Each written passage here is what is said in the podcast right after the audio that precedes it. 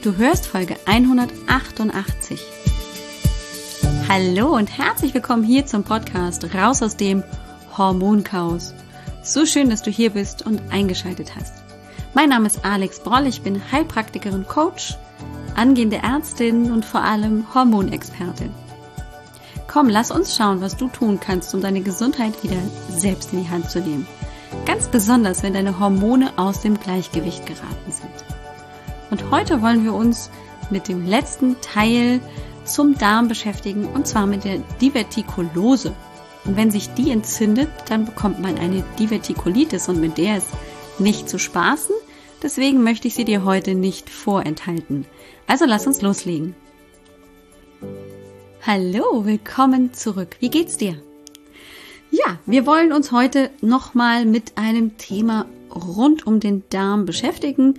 Kennengelernt haben wir schon den Darmkrebs, dann haben wir über den Reizdarm gesprochen. Jetzt wollen wir über die sogenannte Divertikulose sprechen. Und das ist eigentlich gar keine Krankheit. es ist im Prinzip ein bisschen etwas, was mit dem Alter kommt und wir alle das wahrscheinlich im Alter entwickeln.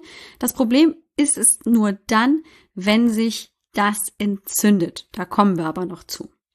Also eine Divertikulose ist im Prinzip nichts anderes als, dass unsere Muskeln da im Darm eher so ein bisschen im Alter schlaffer werden und dann kommt es zu Ausstülpungen von Darmwand, von bestimmten Darmwandteilen ähm, und das ist irgendwie doof. Also die Muskeln, die sind so locker, dann stülpt sich da so ein bisschen die Wand dadurch nach außen. In dem Fall, wir haben ja schon die Polypen kennengelernt beim Darmkram, Darmkrebs. Und in dem Fall ist es so, dass sich das praktisch nach außen wegstülpt, dass also das Lumen sich praktisch nach außen so ein bisschen ausstülpt. Das ist prinzipiell gar nicht schlimm. Das hat im Prinzip wahrscheinlich jeder ältere Mensch, weil einfach die Straffheit, die Stabilität von der Muskelschicht im Darm einfach ein bisschen nachlässt und dann mit Druck, vielleicht haben wir dann eben auch ein bisschen Probleme mit der Verdauung, müssen ein bisschen nachpressen, da stülpt sich einfach die Wand mal so ein bisschen raus. Das ist nicht schlimm. Aber es wird schlimm, wenn sich das praktisch da drin in dieser Ausstülpung entzündet. Dann spricht man von einer Divertikulitis. Jetzt wollen wir aber erstmal darüber sprechen, was ist denn die Ursache für so eine Divertikulose? Also, gesprochen haben wir schon über das Alter, da können wir nichts gegen machen, ist so. Jeder Körper altert vor sich hin und hat dann eben das eine oder andere an Schwächlichkeiten, die sich da entwickeln. Aber eine ballaststoffarme Ernährung begünstigt leider die Entwicklung von so einer Divertikulose. Und warum? Weil wenn wir uns ballaststoffarm ernähren, wir eher mal die Tendenz haben, dass der Stuhl eher sehr hart ist, wenig Volumen hat, ähm, im Prinzip auch von allem Wasser befreit wird und damit einfach auch tendenziell eher länger im Darm verbleibt, zu Verstopfung führt und damit eben wir auch häufig gegebenenfalls ein bisschen nachdrücken müssen mit Kraft, mit Pressen in den Bauch hinein, um das dann weiter zu befördern. Wenn ich viel presse, dann ist da natürlich viel Druck auf dem Gewebe auf der Wand. Wenn jetzt das Gewebe, die Muskelschichten eben nicht mehr so stabil, so ähm, gut halten, dann kann es eben sein, dass ich da praktisch immer mehr diese Ausstülpung rauspresse. Das ist eher also nicht besonders förderlich für einen gesunden Darm und eher förderlich für die Divertikulose. Eine ballaststoffreiche Ernährung hingegen, und das ist im Prinzip auch so ein bisschen praktisch die Möglichkeit, das idealerweise auch versuchen zu verhindern, führt dazu, dass eben der Darm ähm, eher nicht so ausgepresst werden muss, wir nicht so viel Bauchpresse benutzen müssen, weil der Stuhl eben eher voluminös bleibt, gut ähm, transportiert werden kann ähm, entlang des Darms bis zum Enddarm, bis wir ihn dann eben entleeren können und wir auch nicht so viel Kraft aufwenden müssen. Lohnt sich also auch aus anderen Gründen ballaststoffreiche Ernährung zu verfolgen. Das ist nämlich auch ein wichtiger Grund, wenn ich mich ballaststoffreich ernähre, dann ist es eben so, dass der Stuhl grundsätzlich einfach auch gut geformt ist, gut ähm, praktisch durchrutscht durch dieses Darmrohr und sich dann eben auch das Risiko, dass sich diese Divertikel bei dieser Divertikulose entzünden, fast halbiert. Das ist doch schon ziemlich promising, würde ich sagen. Es ist tatsächlich super spannend, dass auch ähm, eine fleischarme Ernährung hier sich positiv auf eben die Divertikulose auswirkt, dass eben da dann keine Divertikulitis entsteht. Man hat Studien ähm, gemacht und festgestellt, dass bei Vegetariern und gerade auch Veganern ähm, die Entwicklung einer Divertikulitis ähm, nur bei eben der Hälfte liegt im Vergleich zur Gruppe, die sich normal ernährt hat. Also, das ist schon ziemlich cool. Die Hälfte ähm, des Risikos, dass ich eine Divertikulitis ähm, bekomme, wenn ich mich gemüsereich, vielleicht vegetarisch und ballaststoffreich ernähre. Das ist schon ziemlich gut. Weiterhin haben wir so ein paar Problematiken, die auch die Divertikulose oder eben dann auch die Divertikulitis ein bisschen ähm, fördern. Und zwar sind es wieder die zwei Dinge, die immer wieder auftauchen, und zwar Rauchen und Alkohol. Die können tatsächlich auch eine Divertikulose, aber auch die Divertikulitis fördern. Bewegungsmangel und Übergewicht sind jetzt auch irgendwie nachvollziehbar. Ne? Habe ich, trage ich viel Gewicht mit mir rum, ist da viel Druck auch auf dem Darm. Wenn ich mich wenig bewege, bewegt sich auch wenig der Darm und dann ähm, bleibt da vielleicht auch eher der Stuhl einfach auch mal stecken. Und erzählt habe ich auch, das ist das Alter, da können wir nichts gegen machen. Es ist wirklich so, dass 85-Jährige zu 66 Prozent eine Divertikulose haben. Ja, das ist schon eine Menge. Wohingegen tatsächlich aber 40-Jährige ähm, eine Wahrscheinlichkeit einer Divertikulose von 5% haben. Also das ist ähm, damit eben einfach auch dem Alter und dem Ausleihen unseres Gewebes geschuldet. Die Divertikulose macht in der Regel keine Symptome und keine Beschwerden. Ähm, die ist also völlig harmlos, Problematisch wird sie nur, wenn sie sich entzündet, also wenn diese Ausstülpung entzündet. Das ist im Prinzip so ein bisschen vergleichbar vielleicht wie so eine Entzündung vom Wurmfortsatz, die Appendizitis, die Blinddarmentzündung. Da haben wir natürlich keine wirkliche Ausstülpung, die sich so ähm, aufgrund von eben äußeren Gegebenheiten entwickelt, sondern da haben wir natürlich einfach einen Fortsatz, einen Darmteil, der da sich so wegstülpt vom Dickdarm, ähm, am Anfang des Dickdarms, äh, unten rechts im Unterbauch. Ähm, da kann sich aber eben tatsächlich auch, ähnlich wie bei der Divertikulitis, eben ähm, Stuhl im Prinzip da so hinein bewegen und dann da auch verbleiben. Und die Bakterien, die da mit hineintreten, die können dann eben tatsächlich auch das ganze Gewebe entzünden. Und das ist im Prinzip das Problem sowohl bei der Appendizitis als auch eben bei der Divertikulitis, dass also das der Inhalt, die Bakterien, die damit in, drinnen sind, in dieser Ausstülpung eben das dann umliegende Gewebe, den Darmteil, der da rausragt in der Ausstülpung, entzünden können. Und wenn du dich jetzt mal an eine ganz andere Entzündung vielleicht irgendwo an der Haut, an der Hand, am Arm oder so entzünde, äh, erinnerst und das hat sich irgendwie entzündet, das war ein Schnitt und dann hat sich das entzündet und dann erinnerst du dich daran, dass das weh tut, dass das anschwillt, dass das rot ist, dass du ähm, das auch spürst, dass das warm ist. Also wir haben so ganz typische Entzündungszeichen, die ähm, überall im Körper gleich sind, egal ob draußen oder drinnen. Und das ist ganz typisch, dass es eben zu einer Schwellung kommt, zu Schmerzen, Rötung können wir natürlich im Inneren des Körpers nicht sehen, aber es ist eben so, dass es eben anschwillt und auch schmerzhaft ist, dass es eben so eine größere ähm, Geschwulst dann im Prinzip wird. So. Und das macht natürlich Beschwerden. Den Schmerz, den spüren wir.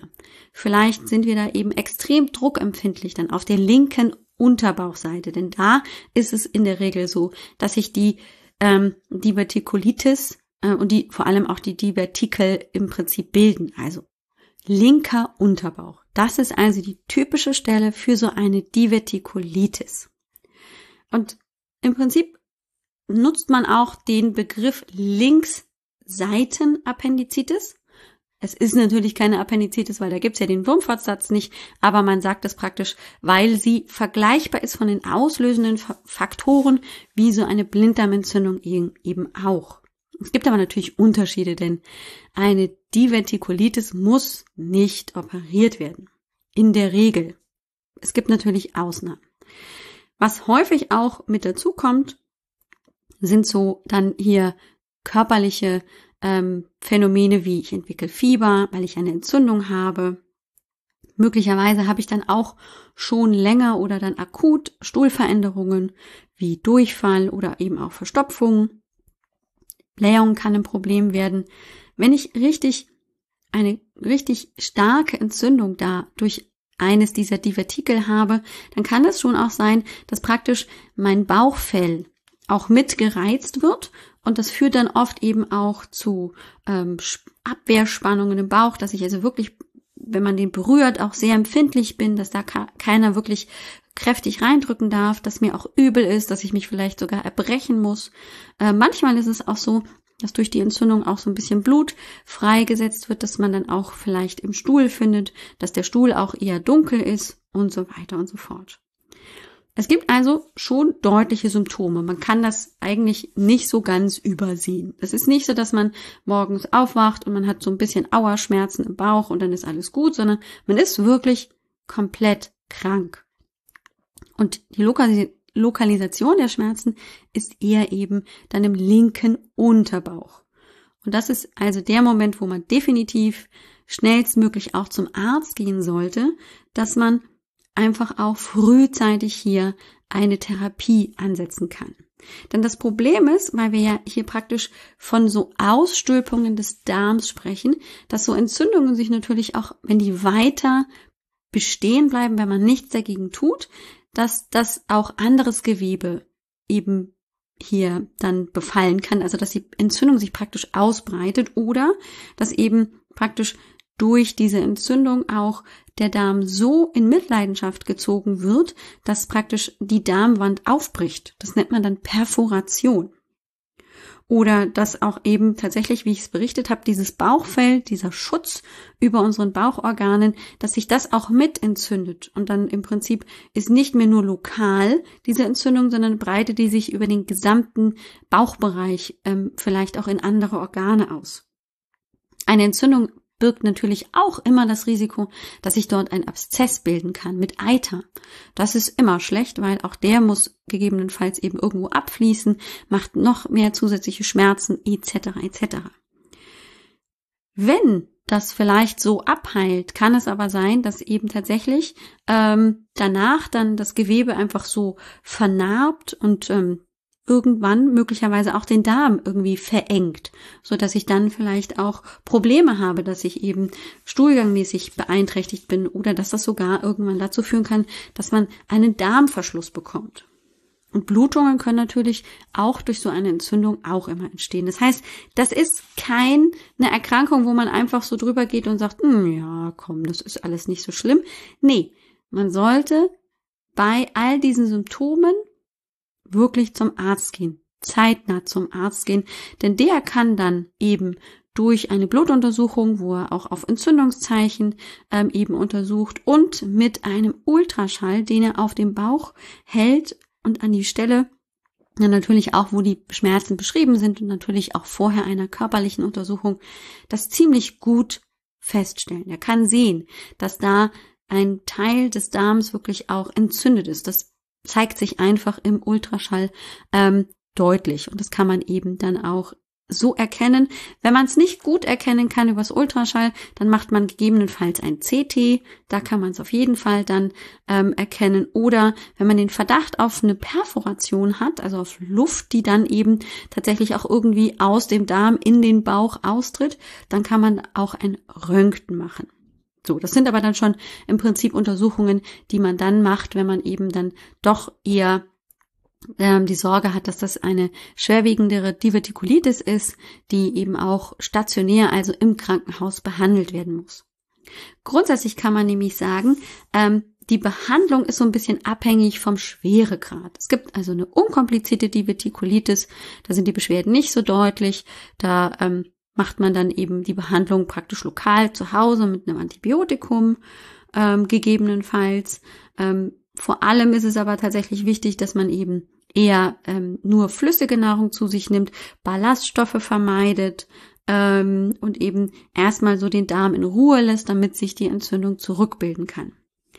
Es kann aber letztendlich auch sein, das hängt auch so ein bisschen davon ab, wie fit man ist, wie alt man ist, ob vielleicht andere Erkrankungen noch mit eine Rolle spielen, dass sich so eine ähm, Entzündung nicht so einfach ähm, mit solchen Maßnahmen eindämmen lässt. Und dann behandelt man das eben sehr, sehr gerne auf Station, also stationär im Krankenhaus, wo dann eben die Patienten engmaschig betreut werden, Antibiotikum auch oft über die Vene bekommen und dann dementsprechend einfach auch ähm, sehr gut ähm, beobachtet werden können, damit sich keine dieser vorher genannten Komplikationen entwickeln. Das wollen wir auf jeden Fall vermeiden.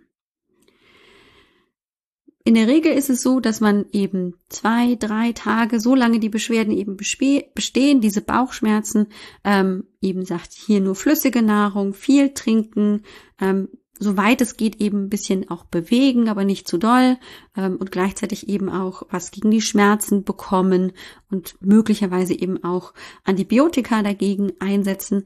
Ähm, um diese Entzündung praktisch zu reduzieren, damit dann der Körper praktisch den Rest machen kann und die Entzündung praktisch wieder ähm, zum Erliegen bringt.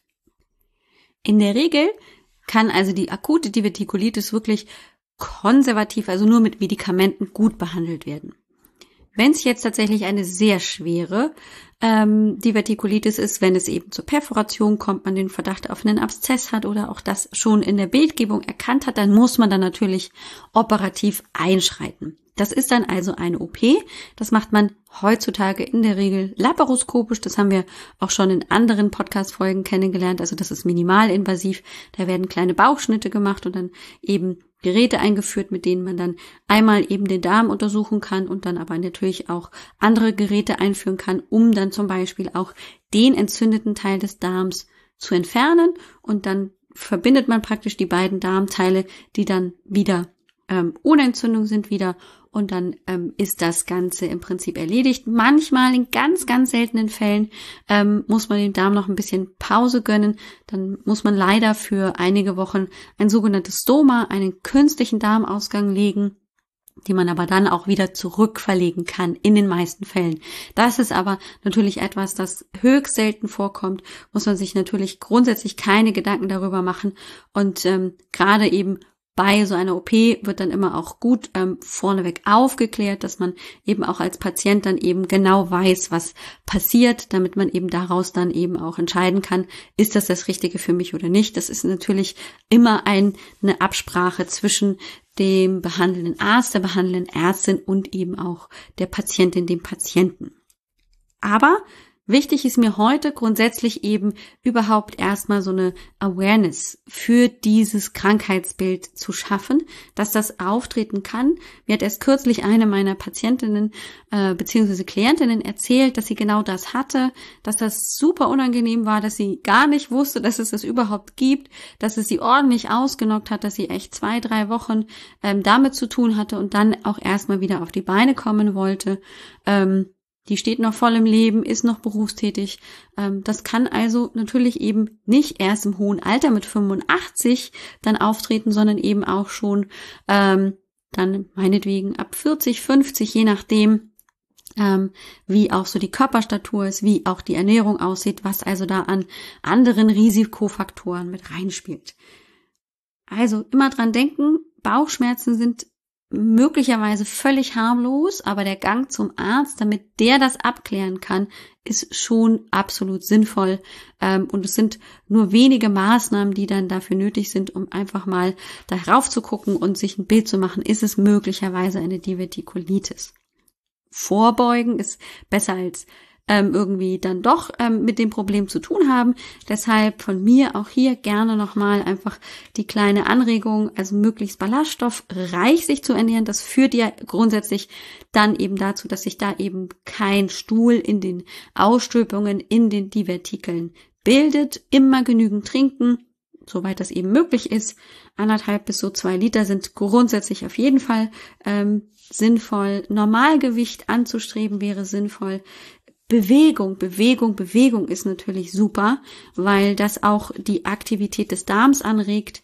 Langsam essen ist auch gut, dass also die dass also die Nahrungsmittel einfach auch äh, schön zerkleinert sind und ich dann einfach auch ähm, nicht große Stücke im Dickdarm noch habe. Vollkornprodukte sind eben auch ballaststoffreich, sind sinnvoll.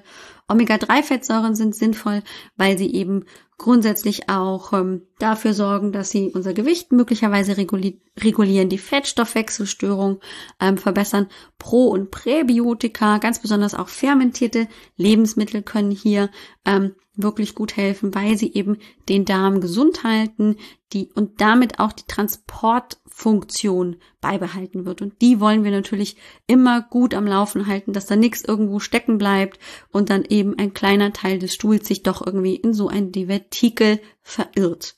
So können wir idealerweise eben gut präventiv vorbeugen bei der Divertikulose und so kann dann letztendlich idealerweise auch keine Divertikulitis entstehen.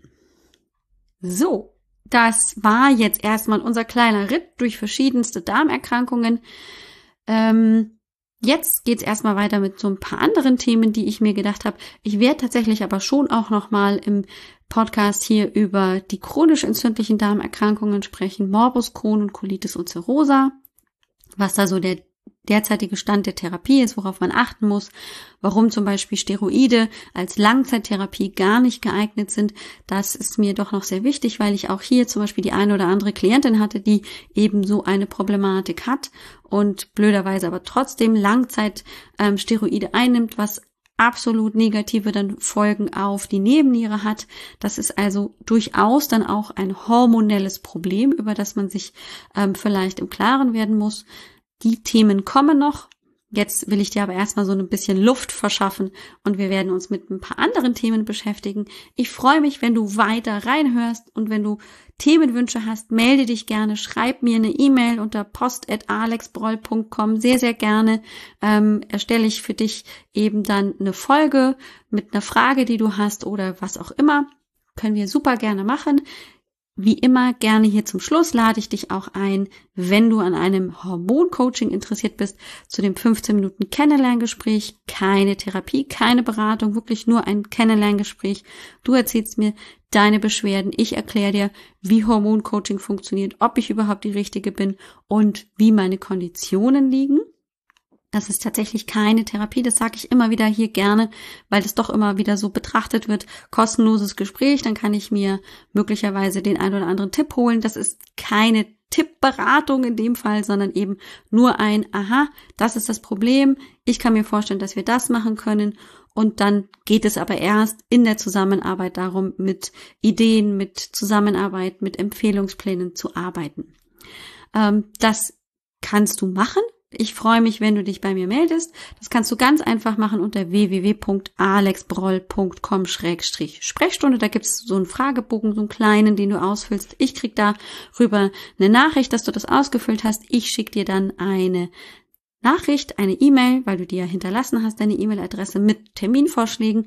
Wenn das für dich passt, dann sprechen wir und dann kommt es eben gegebenenfalls zu einer Zusammenarbeit. Mich würde es freuen, wenn es dich auch freut, dann würde ich dich natürlich so gerne kennenlernen. Bis dahin, lass es dir erstmal gut gehen.